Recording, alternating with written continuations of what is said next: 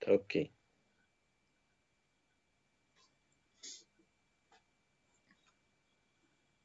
Boa noite, pessoal, tudo bom? Mais uma vez, mais uma live com os candidatos aqui da região. Hoje com Paulo Mira, Dr. Paulo Miras, do Novo Campinas, candidato a deputado estadual, certo? Paulo Miras, vamos lá. Quem é Paulo Miras?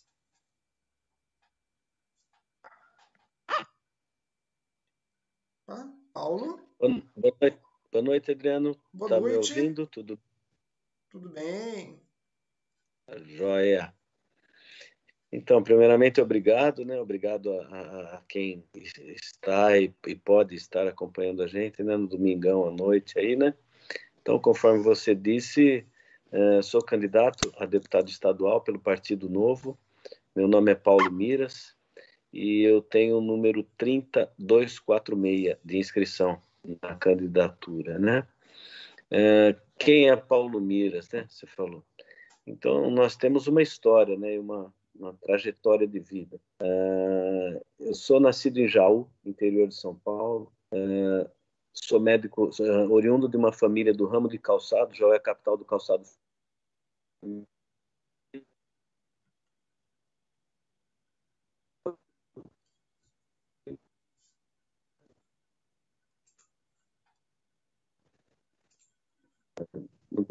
Eh, Eu entrei na faculdade de medicina na Unesp, em Botucatu, cursei eh, a minha graduação por lá.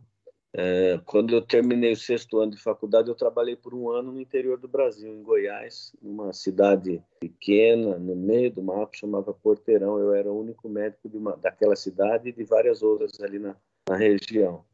Depois disso, eu voltei para o estado de São Paulo, fiz especialização em ortopedia, subespecialização em cirurgias do ombro e cotovelo e reconstrução osteoarticular, né, com fixadores externos. Posteriormente, fui para a Suécia, fiz um estágio de especialização em fraturas no- nos idosos. Voltando para o Brasil, eu continuei trabalhando em Campinas, ah, no local onde eu estou até hoje, que é o Hospital Mário Gatti, Hospital Municipal de Campinas, é um hospital escola, e aqui nós fazemos a formação de médicos residentes, ah, nós fazemos a condução de vários setores ah, do hospital durante esses eh, 25 anos que eu já estou no Hospital Mário Gatti, eu fui coordena- coordenador de ambulatórios, de residentes, de centro cirúrgico, de enfermaria, várias situações ali dentro do hospital. E, principalmente, nós fazemos o atendimento das pessoas, né, de Campinas. Ah, nesse momento, eu, eu já tenho algo ao redor de 8 mil pacientes operados. Então, é um, é um número grande, né, que traz para a gente bastante experiência e à medida que a gente vai vivendo, vivenciando essas experiências, bastante sofrimento também, né? Porque a gente, eu costumo dizer que a gente não consegue ver o sofrimento das pessoas sem, sem se envolver um pouco. Seria uma coisa até desumana eu acho que não, não funciona assim dentro da medicina. Uh, num determinado momento da minha vida, eu fui convidado para ser diretor de saúde na minha cidade natal, em Jaú. Aí, então, eu fiquei fazendo meio, meio, meia semana em Campinas, meio em Jaú, uh, por alguns anos. Foram se, sete, oito anos fazendo isso. Lá em Jaú, nós abrimos um pronto-socorro municipal, que funcionou muito bem durante o período que a, que a gente estava conduzindo. Uh, eu e minha equipe, e uma das pessoas muito fortes da equipe, que fazia um trabalho excelente comigo e, e se tornou uma grande amiga, uma pessoa admirável,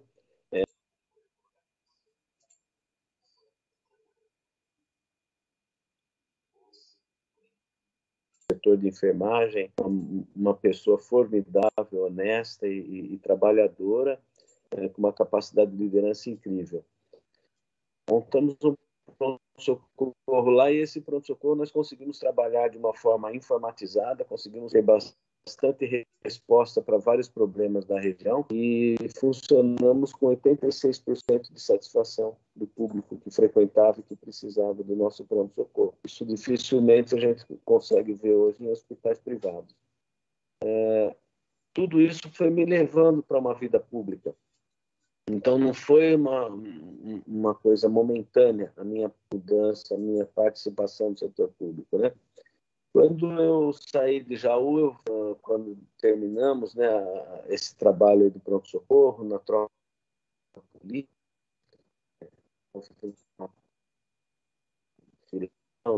o meu tempo integral em Campinas. E aí, Campinas, trabalhando no Hospital Magnate, aqui eu trabalho também para Brasil e trabalho em São Paulo no Hospital Albert Aqui em Campinas, participei das reuniões do Partido Novo, gostei, fiquei com o partido, participei de uma formação de políticos, que o Partido Novo é o único partido que possui esse tipo de trabalho, né? um treinamento, um ensino, aulas, participamos de um, curso que, no meu caso, eu demorei sete meses para concluir esse curso, com aulas, às vezes, de três horas, aulas de duas horas, aulas, aulas longas, no, no meio-dia, né? E, ao final do curso, uma prova escrita, uma prova oral, uma entrevista, e acabei sendo aprovado para para optar por uma candidatura. Então, eu fiz essa opção da candidatura para deputado estadual defendendo o Partido Novo. E é lógico, com esse histórico de vida que eu falei anteriormente para vocês, não podia deixar de ter como pauta principal a área de saúde. Então, é uma história um pouquinho uh, longa já essas alturas do, do, do campeonato para mim, mas essa é a minha história. Tenho muito orgulho de, de, de ter vivido tudo isso. Isso me trouxe uma experiência e essa experiência, as pessoas às vezes me perguntam, poxa, por que sair da medicina e ir para a política, né? Eu não, não, deixo de pensar nas próximas gerações e não deixo de pensar que tudo que eu aprendi eu posso usar um pouco a favor dessas próximas gerações. Então, foi um caminho natural e o meu pensamento é esse. E alguém pensa, mas você vai abandonar a medicina? Não, eu não penso em abandonar a medicina. Eu acho que eu consigo, sendo deputado estadual, fazer aqui em São, aqui em São Paulo, Campinas, que eu vou estar próximo, atendimentos aos sábados, atendimentos no início da noite, que minha carreira, minha vida sempre foi assim, trabalhando até a noite, né? Então, acho que não mudaria muito nesse sentido. Vai diminuir um pouco, mas não, não, não penso em parar, não. Nossa, isso, isso, é bem interessante, porque, na verdade, não você, o senhor pretende fazer, então, as duas... manter as duas profissões, então. Vai continuar Sim. sendo deputado e sendo ainda médico. Exatamente. Na, na carreira médica, eu e muitos colegas aí podem atestar isso, nós médicos costumamos ter cinco, seis, sete empregos. Então, é, eu acho que eu não vou ter dificuldade em fazer dessa forma. Né? Ah, legal. Isso é muito bom, muito bom. Doutor Paulo, vamos lá.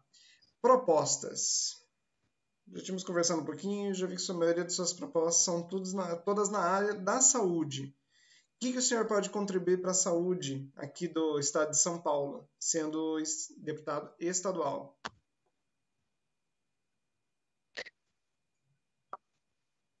Sim. Primeiramente, eu queria dar uma voltinha nisso e buscar uma coisa na história né, da saúde. É, nós tínhamos no passado o INPS, é, que era o Instituto Nacional da Previdência Social, que cuidava da aposentadoria e da saúde das pessoas, né? E isso foi ótimo, tratou muita gente, ajudou quem, quem não podia pagar o, o INPS pagava, custeava né, os tratamentos de saúde, quem podia pagar alguma parte, pagava alguma parte, quem podia pagar mais, pagava mais. Mas ah, em 1986, a partir da oitava Conferência Nacional de Saúde, foi definido que a saúde é um dever do Estado e um direito do cidadão. E a partir daí, o nosso governo começou com o SUDES, que era o Sistema Unificado Descentralizado de Saúde, e separou do INPS. Aí o INPS passou a ser o INSS, né, somente com a Seguridade Social, e a saúde passou para o SUDES. O SUDES foi assim até, até 1988. Em 88 foi, houve uma pequena reforma dentro dele e foi transformado em SUS, por uma questão de adaptar ideais e adaptação do nome que ele carregava. E com o SUS nós estamos vindo até hoje. Então é importante chegar até esse ponto, porque eu gostaria de uh, dizer que o SUS ele não vive sozinho. O sistema público de saúde ele não vive sozinho. Ele precisa também do sistema privado de saúde. Por quê? O sistema privado desafoga o SUS. E o sistema privado pode contribuir com atendibilidade de alguns hospitais que trabalham de forma mista, como as filantropias, como as santas casas, que são hospitais que não são públicos, né, são hospitais uh, privados sem fins lucrativos.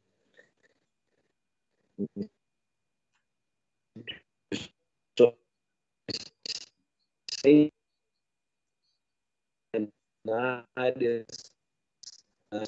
Brasil nós tivemos aí as primeiras, né, que foram em Santos, foram na Bahia, e aí por diante foi desenvolvendo essa. Posto isso, que um setor depende do outro, é muito, importante uh, eu entrar minhas, nas minhas pautas da saúde. Né? Então, as pautas da saúde têm que envolver todos os setores, a saúde pública e a saúde privada. Na saúde pública, eu entendo que hoje eu sou um fã, um admirador muito grande das Santas Casas. As 240 Santas Casas do Estado de São Paulo precisam ser mais bem atendidas pelo Estado. Hoje em dia nós temos o hábito de fazer as Santas Casas e todos os hospitais que dependem de verba pública receberem valores abaixo do que é o custo de cada serviço. Por exemplo, se uma internação de uma pessoa ela tem que ter uma roupa de cama durante o dia, ela tem que ter o almoço, o jantar, se tudo isso custa 30, 40 reais, eles recebem 10, 11 reais pela dia. Os hospitais costumam acumular prejuízos e aí ficam na dependência de emendas do governo, que é como se o hospital tivesse que ficar pedindo uma esmola o tempo todo para poder completar o seu orçamento e sair do vermelho. Entendi. Então, esporadicamente conseguem uma emenda e ficam felizes. Entendi. Doutor Paulo, aproveitando esse, esse papo, é, qual é a diferença entre a Santa Casa e o hospital normal? Existe alguma diferença ou é a mesma coisa?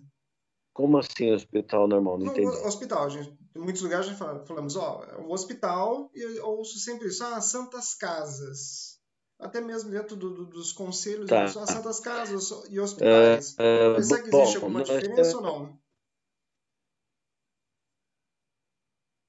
Olha, uh, com, com, a chegada do SUS, nós tivemos uma evolução para uma cada vez mais um, uma participação do governo, né, na, na, na saúde na saúde das pessoas, da saúde pública, e com uma participação principalmente municipal, e evoluímos para uma municipalização da saúde. Então, hoje, nós temos os hospitais municipais também, que são basicamente bancados pela prefeitura. Então, nós temos os hospitais municipais, que são públicos, nós temos os hospitais privados, que são de empresas e trabalham convênios ou atendimentos particulares, e nós temos as Santas Casas, que são instituições privadas sem fins lucrativos e que muitas vezes atendem de forma mista tanto o sistema público quanto o sistema privado. Então, cidades que têm fortes santas casas, às vezes não têm um hospital municipal e vice-versa. Mas os hospitais privados são estruturas que andam paralelo, entendeu? Compreendi. Bom, uh, então, uh, eu, eu, entendo que existe uma importância uh, no maior acompanhamento das santas casas. Isso seria a minha um, um, um, projeto que eu tenho de trabalho, uma pauta importante, né?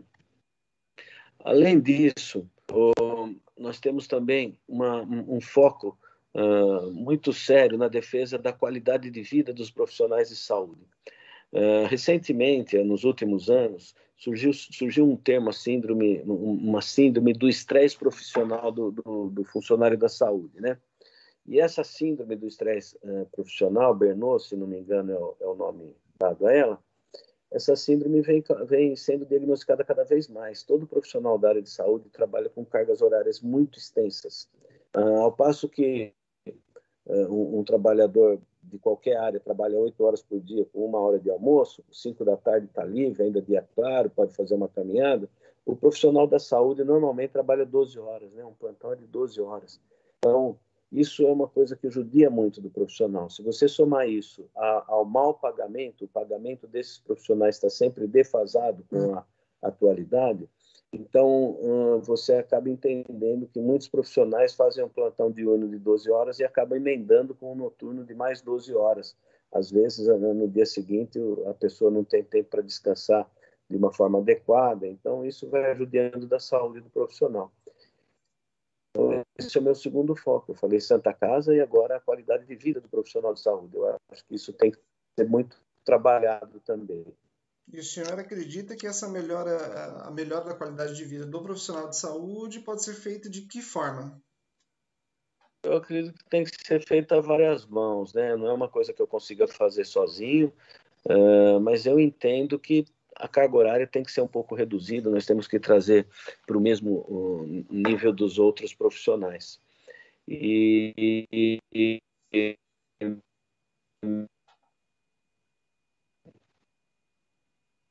mas é as instituições o suporte, a ação dessa e, e não obter um bom resultado.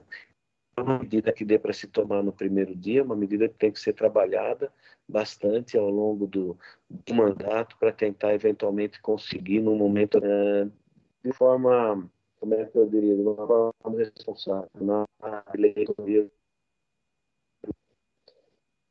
Por entrando na eu creio que tudo isso que eu falei anteriormente, um apoio às Santas Casas e ao profissional de saúde, eu levo uma melhor qualidade do atendimento aos pacientes, que eu acho que é muito importante. A saúde vem sendo tratada uh, de uma forma uh,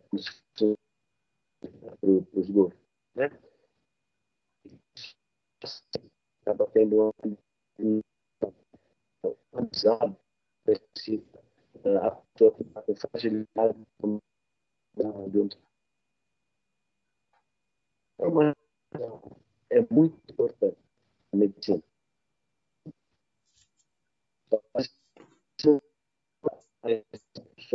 E as endemias.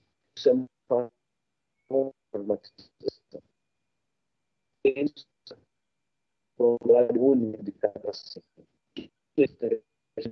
paciente. duplicidade, são coisas que eram custos. Então, aí há uma forma de fazer uma economia dentro do sistema de saúde sem mexer com a qualidade. Muito pelo contrário, aumentando a qualidade. Quando da informatização, nós somos obrigados a lembrar da telemedicina, que vinha sendo praticada já de alguma forma irregular há algum tempo, e que agora, durante a pandemia, após um projeto da deputada federal do Partido Novo, a deputada Adriana Ventura, e é uma deputada que eu admiro muito, minha amiga, e ela fez o projeto da telemedicina, é, discutiu muito, debateu muito a nível do, do, do, seu trabalho e conseguiu aprovar como, como lei a telemedicina para a pandemia. E agora já está aprovando para funcionar ad eterno aí com a gente, ajudando muito o trabalho médico, mas ajudando principalmente os pacientes com dificuldade de locomoção. Aí você pega principalmente os idosos que têm dificuldade para andar, para sair de casa, e às vezes precisam de uma consulta simples uh, com o médico que já conhece aquele paciente, que pode perfeitamente fazer uma boa orientação, uma boa consulta por telemedicina. A telemedicina uh, cabe lembrar que ela não substitui a consulta, ela é um apoio, ela é algo a mais do que a consulta. Né? Então, a consulta médica, o exame físico, o médico ver o paciente, pôr a mão no paciente, examinar, é sempre muito importante. Né? Todo médico é formado dessa forma, tem que examinar o paciente. Mas é aquela história, o paciente que eu conheço, eu sei como ele está, conheço os exames, é meu paciente faz tempo, eu sei qual é o quadro alérgico que ele tem, qual a doença que ele tem, tudo certinho eu posso eventualmente facilitar uma consulta dele pela telemedicina. Se nessa consulta de telemedicina eu entendo que eu preciso ver, a primeira coisa que eu vou dizer para o paciente é falar: olha, hoje o senhor precisa passar em consulta, não dá para resolver o que o senhor tem na telemedicina. É uma questão de consciência e experiência, mas ela vem para ajudar. Sim, isso aí já vem de, de encontro com o prontuário digital, né?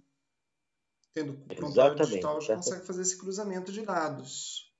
Exatamente. Isso facilita muito uh, o, o, acompanhamento e a gestão pública, né? É fácil entender que a partir do momento que a gente tem números, a gente consegue realizar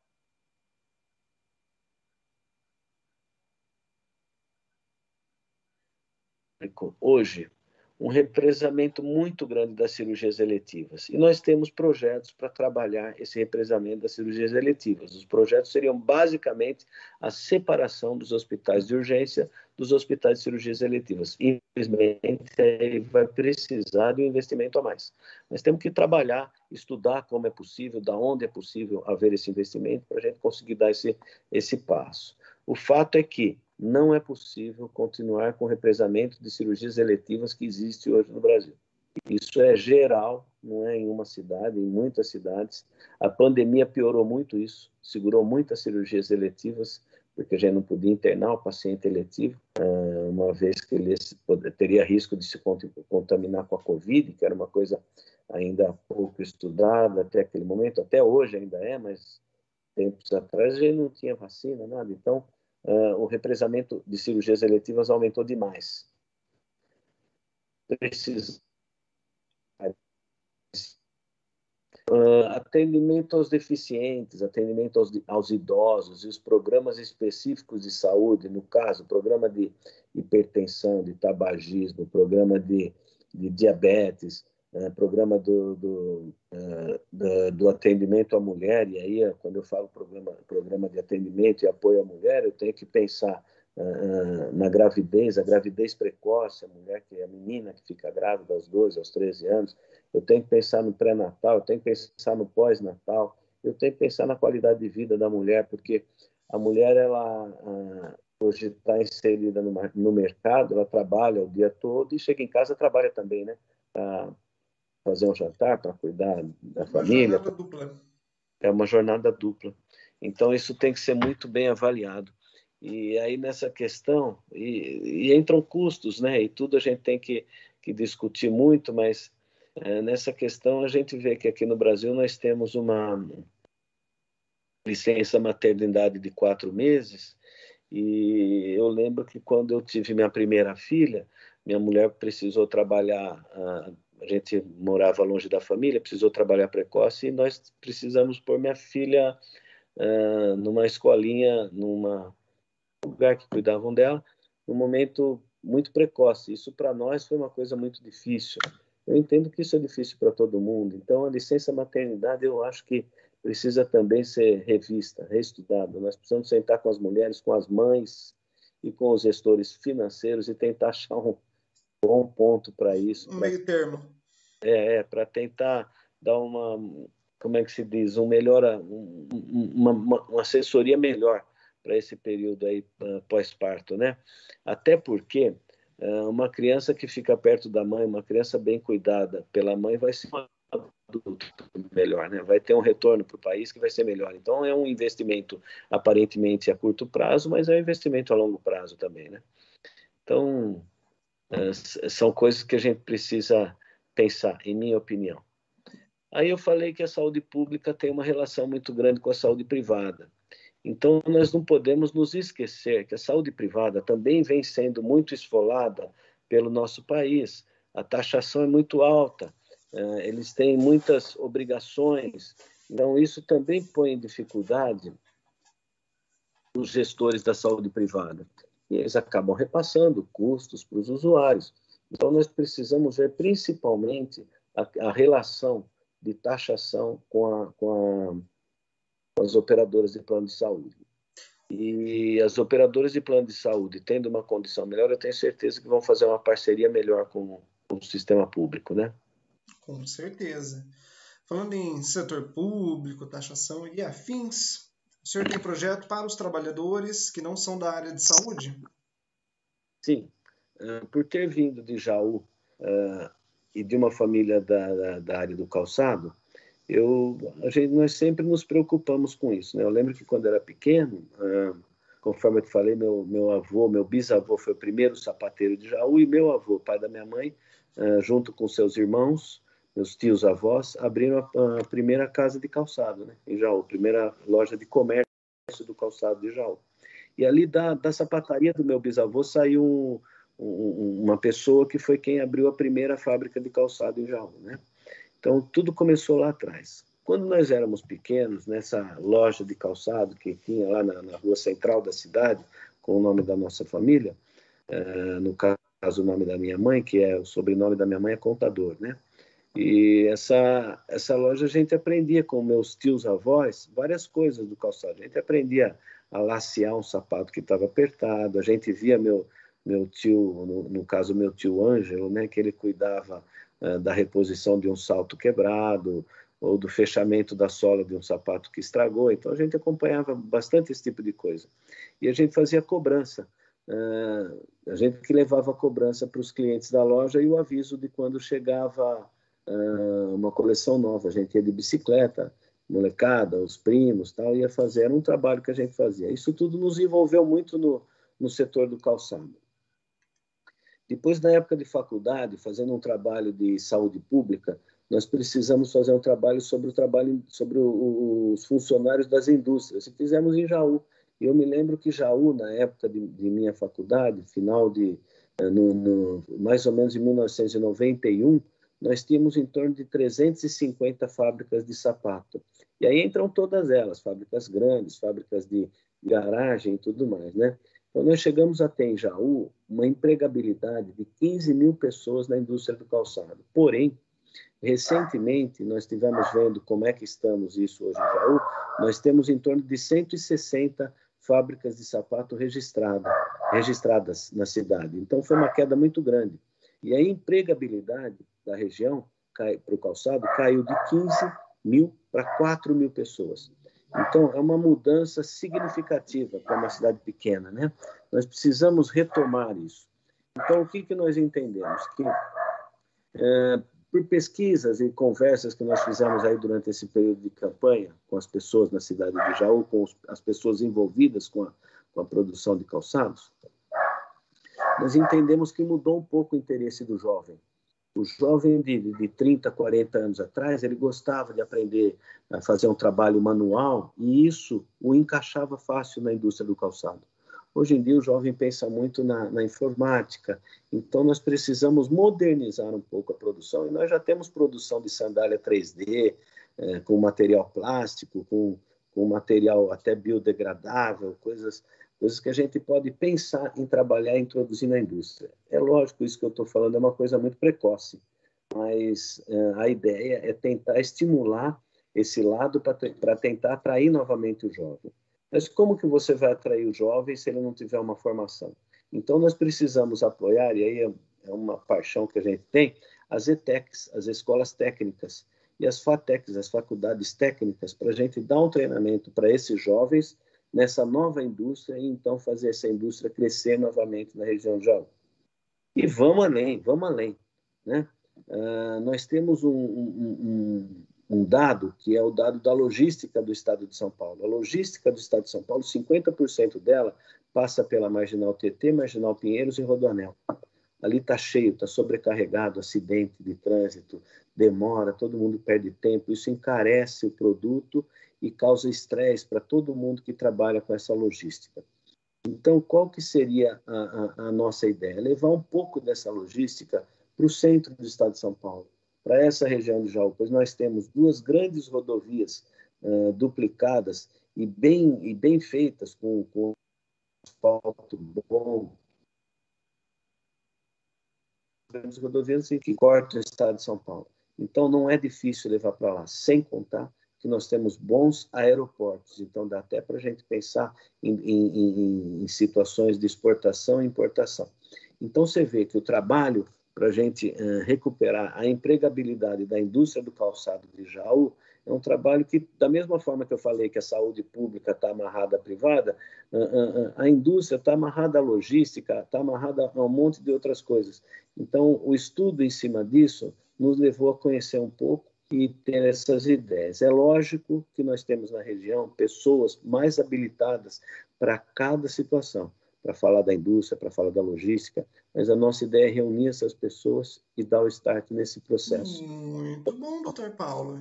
Além disso, tem mais uma coisinha. Ah, claro. A, indústria do calçado de Jaú, por não ter um representante a nível estadual há muito tempo, um deputado estadual, eh, ela ficou para trás um pouco nos trabalhos de exportação. Por exemplo. Dória fez um trabalho grande com a de Franca, que é a principal produtora do calçado masculino do estado de São Paulo. Então, eles estão trabalhando a exportação para lá. Isso uh, fomenta a indústria. A Dijal não, não entrou nessa história. Então, nós precisamos trabalhar uma possibilidade de abrir mercado no exterior para a indústria do calçado de Jaú. Esse problema da indústria de calçado de Jaú se repete na indústria de cada região do estado. Então, nós temos um foco para trabalhar isso. Cada região tem a sua indústria e nós temos que ver tudo isso: a logística, a, a modernização do trabalho e a abertura de mercado no exterior. Muito bom. Mas o calçado de, de Jaú, assim como de Franca, ele consegue competir com as indústrias chinesas? Ah, consegue em qualidade, Não em, em qualidade, preço. em qualidade sim, mas eu, eu penso em questão de preço. É, consegue. Qualidade deve dar de 10 a 0, mas em preço. Uhum. Não consegue. Na somatória dessas duas coisas, em qualidade e preço, consegue sim. Consegue é. um, um bom custo-benefício. Consegue. É, você tem indústrias de todo tipo. Você tem as indústrias que produzem os calçados mais caros e as indústrias que produzem os calçados assim mais, de mais fácil comércio, né? De custo melhor. Então, nós temos todas na região. Então, é uma questão de mexer as peças né, do, do, do jogo e deixar a coisa andar. Com certeza, fazer uma grande, faria uma grande diferença o senhor lá, então. E, uhum. doutor Paulo, já que está ali na região de Jaú e tudo mais, turismo, o senhor pensou em alguma coisa? Ali tem uma, uma, grande bacia de, de, hidrográfica ali perto, próximo a Jaú. Isso. Ali nós temos o turismo ecológico em Brotas, né, mas também Torrinha e outras cidades da região. Turismo náutico na Barra, em Barra Bonita. Então, eu acho que é muito importante a gente focar esse trabalho. E já existe o, o, o espaço Frei Galvão, que foi um, um santo canonizado da região, e a nossa ideia seria tentar montar uma rota de turismo que envolvesse o, o turismo o ecoturismo, né, o turismo náutico e, e o turismo religioso. E, ao mesmo tempo, nessa rota de turismo, misturar com o turismo comercial, pois em Jaú nós temos o maior shopping do calçado da América Latina. Então, uma pessoa que vai fazer um turismo náutico, um passeio na Barra Bonita, conhecer o Santuário do Frei Galvão e passear no shopping do calçado, vai gerar uma movimentação do, do, do turismo junto, do, junto ao comércio da região. Então, tudo isso nós estamos pensando em também trabalhar. Você está vendo que nós vamos ter bastante trabalho uma ah, vez Tem eleito, trabalho, né? hein, doutor Paulo? Vai ter é. trabalho, hein? é isso mesmo. É muito trabalho.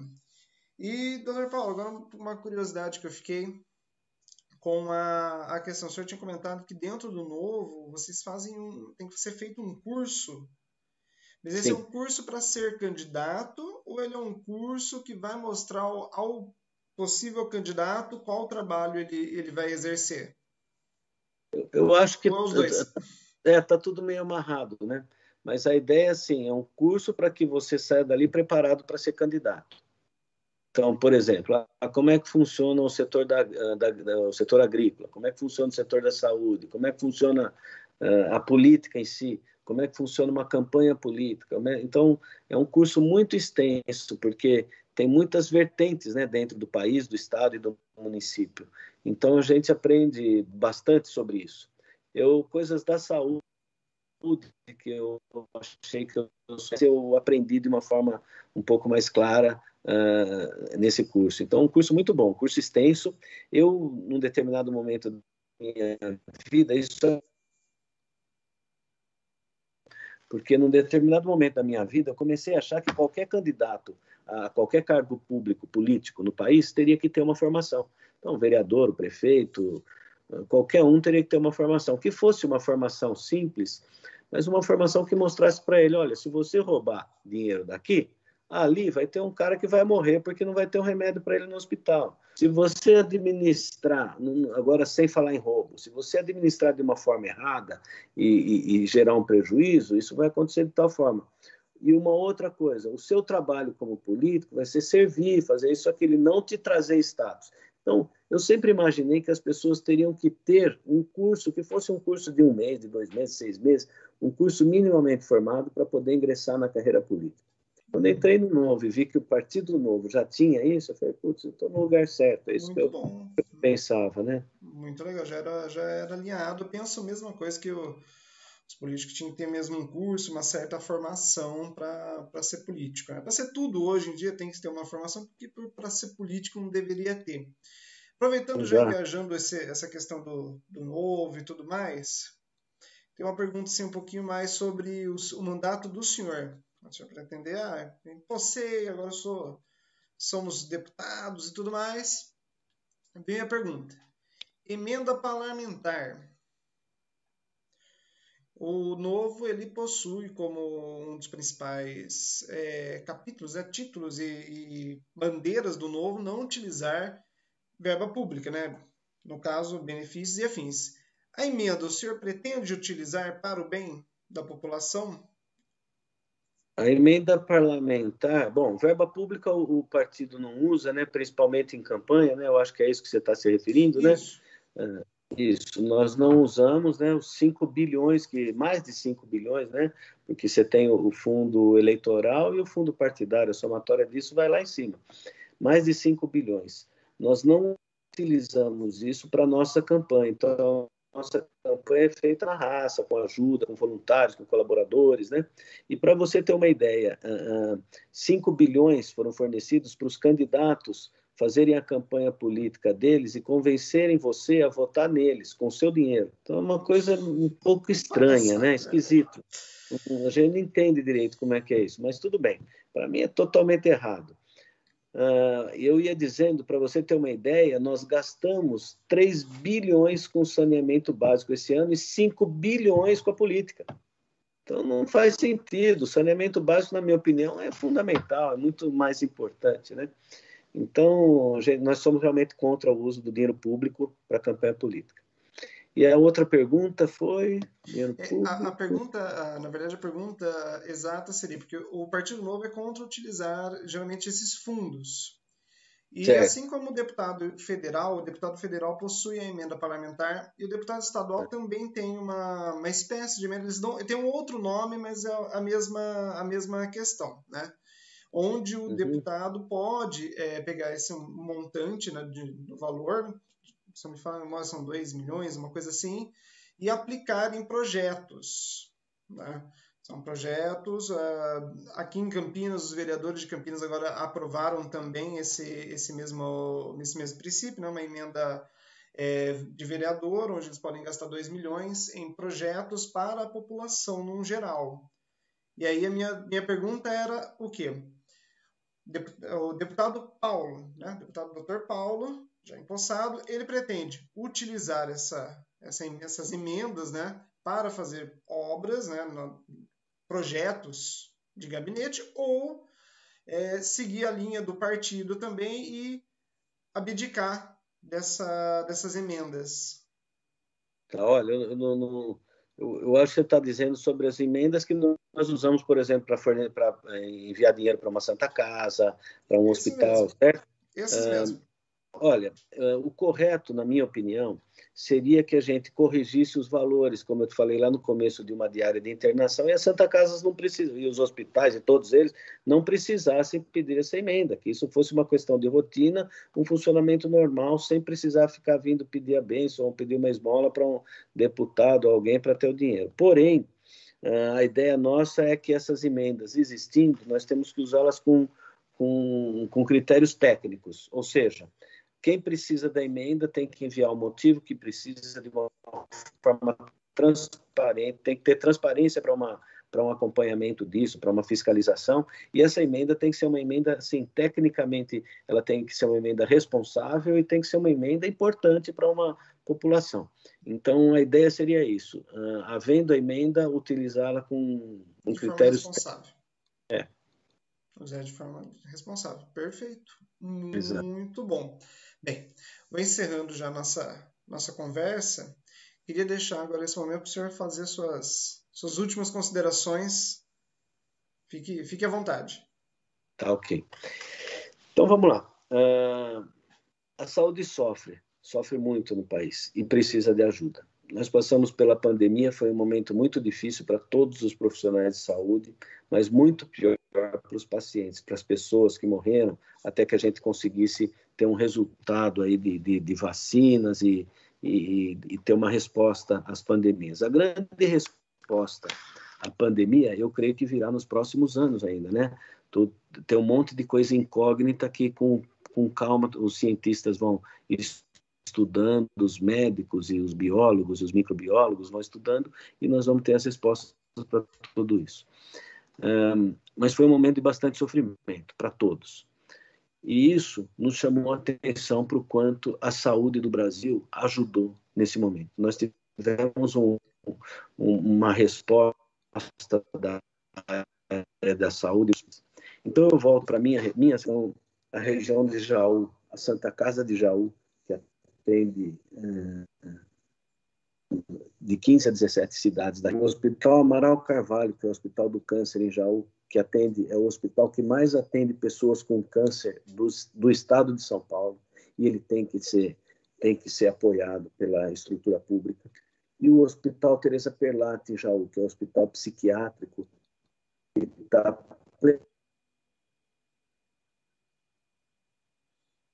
Doutor Paulo? Oi, tá me ouvindo? Ah, voltou. É, eu parei onde? No hospital no psiquiátrico. Psiquiátrico. Uh, com o objetivo de abrir, então, para os hospitais psiquiátricos um pronto-socorro, um pronto atendimento psiquiátrico. É uma, uma coisa que a gente não tem visto e está fazendo bastante falta. Ainda na região de Jaú, nós temos a Santa Casa de Barra Bonita, a Santa Casa de Dois Córregos, o Hospital Santa Terezinha em Brotas, o Hospital Padre Nicanor Merino em Torrinho, o primeiro hospital que eu trabalhei oficialmente como médico na minha vida. Uh, nós temos o Hospital São Vicente de Paula em São Manuel, uh, o Hospital da Faculdade de Medicina de Botucatu, que precisa de, de, cada vez mais, ele já tem bastante autonomia, mas cada vez mais autonomia e verbas para aquisição de aparelhos e para e para construção de espaços para o seu atendimento. Então, todos esses hospitais, nós temos que ter um foco de atenção a eles. As 240 Santas Casas e os 166 hospitais municipais do Estado de São Paulo têm que ser uh, uh, apoiados para fornecer um bom tratamento, um bom atendimento à população. Aqui em Campinas, o Hospital Mário Gatti, o hospital público, o maior hospital público aqui da nossa região, precisa de muito apoio os hospitais privados de Campinas, a saber, o Hospital Samaritano, o Hospital Renascença, Santa Teresa, o Hospital Vera Cruz, uh, Hospital Madre Teodora, os hospitais privados precisam de apoio. Agora, Campinas também é a cidade das grandes universidades. Nós temos aqui a Unicamp e nós temos aqui a PUC de Campinas, com seus hospitais que vão também contar com o nosso apoio. Então, o que eu quero dizer? Tudo isso junto com o apoio à saúde privada, e o apoio principal aos profissionais da saúde vai nos levar a trazer uma condição melhor de atendimento para os pacientes. Então, as pessoas que acreditam que a saúde precisa de um apoio, eu entendo que focar uma pesquisa do nosso nome na internet, do nosso histórico e do que nós estamos oferecendo para as cidades é muito importante. E se concordarem que o nosso trabalho pode ser bom, o seu voto é muito bem-vindo. Muito bem.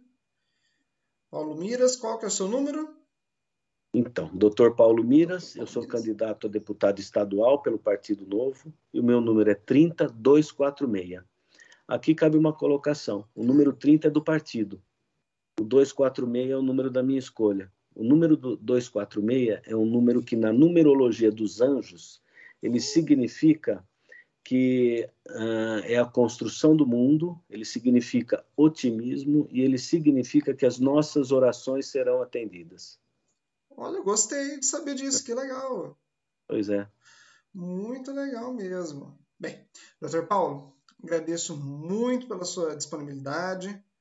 Tem um bate-papo aqui, foi um bate-papo rápido aí com a gente. Mas eu acho que deixou bem claro suas intenções para entrar. Espero que o pessoal assista bastante essa live e lembre-se do dia e votar no senhor. Combinado? Eu agradeço a você, Adriano, pela sua disponibilidade, pelo seu interesse, sua força. Eu acho que o, o cidadão precisa participar da política e você está dando um belo exemplo aí. Obrigado, viu? Isso. Muito obrigado. Um abraço. Abraço a todos. Boa noite. Boa noite.